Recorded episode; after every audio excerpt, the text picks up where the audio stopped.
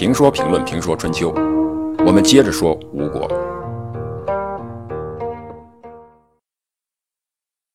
吴王阖闾的弟弟孚盖觉察到楚军已经没有了斗志，就请示吴王阖闾说：“楚国的令尹子长不仁，他的部下没有死战的决心。我们先进攻，他们的士兵必然奔逃，然后我们用大部队跟上，必得全胜。”但吴王阖闾非常谨慎，不敢采用这种办法。孚盖就顾不上那么多了，率领所属的五千士兵进攻楚军。楚军果然溃乱。吴王阖闾看到孚盖的办法见效，就投入主力进攻。楚军溃败，令尹子长无路可逃，又不敢回楚国，就逃奔郑国。而他的谋臣始皇则有骨气，带着子长的兵车战死了。子长战败。迂回的楚军就失去了意义。司马申寅胥到达西地以后，只好且战且退。申寅胥曾经做过吴王阖闾的臣下，所以把被吴军俘虏看成羞耻。知道自己凶多吉少，就对部下说：“谁能够不让吴国人得到我的脑袋？”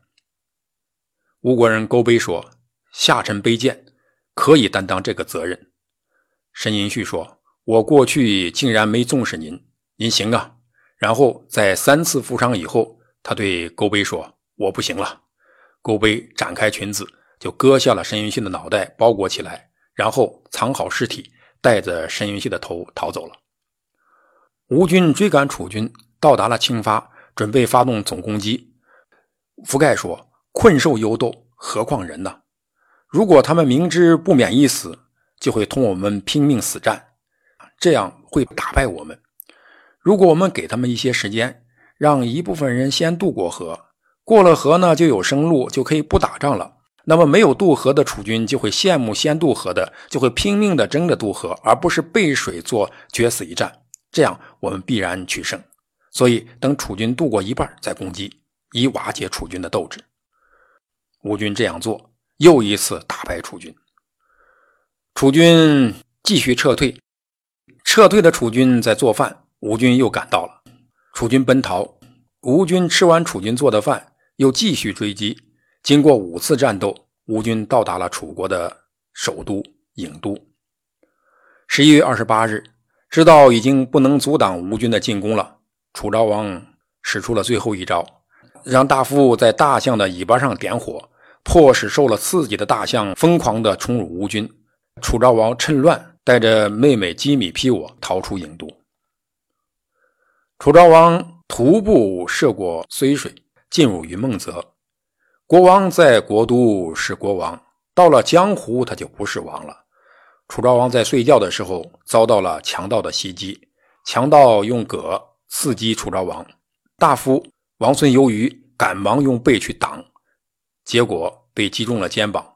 楚昭王又从强盗的手中逃脱，一路逃到了云国，一路上。大夫中建背着他的妹妹姬米皮我跟随着王孙由于苏醒过来以后也跟了上去。云国国君的弟弟见楚昭王如此落魄，准备杀死楚昭王。他对哥哥云公说：“楚平王杀了我们的父亲，我们杀死他的儿子也是应该的。”但云公心却说：“国君讨伐臣下，谁敢仇恨他？国君的命令代表上天的意志。”如果死于天意，你还要仇恨谁？诗说：“软的不吞下，硬的不吐掉，不欺鳏寡，不畏强暴。只有仁爱的人才能做到这些。逃避强暴、欺凌弱小，这不是勇，是乘人之危，这是不仁。灭亡宗族、废弃祭祀，这不是孝。举动没有正当的名义，这是不明智。你要是一定这样做，我就先杀你。”尽管如此，云公心还是担心他的弟弟杀死楚昭王，就和楚昭王一起逃到了隋国。吴兵听说楚昭王逃到了隋国，就包围了隋国，对隋国人说：“你们是姬姓的国家，咱们是一家人。汉水流域的周曹子孙被楚国全部灭掉了。现在上天降罚于楚国，而你们又把楚军藏匿起来，周氏有什么罪？”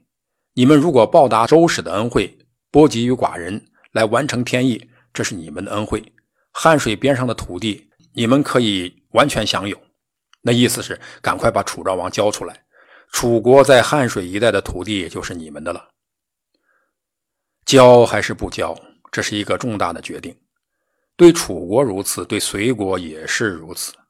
这样重大的决定一定是要请求神灵的。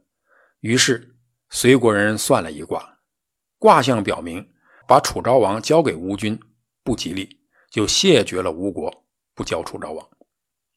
但是隋国这些年的确受到楚国人的压迫，因此隋国有人要杀楚昭王。楚昭王住在隋国宫殿的北面，吴军在隋国宫殿的南面。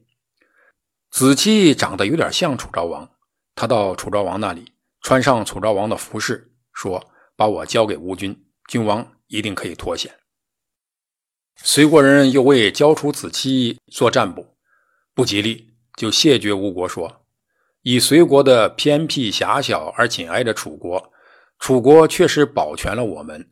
隋楚世世代代都有盟誓，到今天也没有变。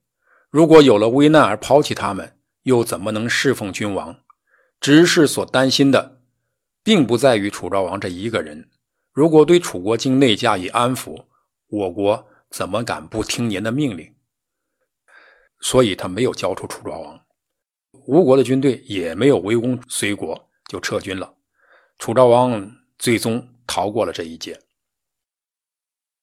隋国不交楚昭王有自己的考虑。这时的隋国国土已经在楚国的包围之中。楚国虽然压迫隋国，但也保护隋国。虽然在楚吴之战中楚国败北，但保不齐楚国东山再起。一旦楚国东山再起，出卖楚昭王的隋国哪里还有生存的空间？因此，隋国的卦应该是这么算的：吴国人没有得到楚昭王，但吴军进入了楚国的郢都。吴军攻陷郢都以后屠城，楚国军民死伤十万。然后就有了这种说法：说伍子胥剥皮从坟墓中挖出楚平王的尸体加以鞭打，以报杀父之仇。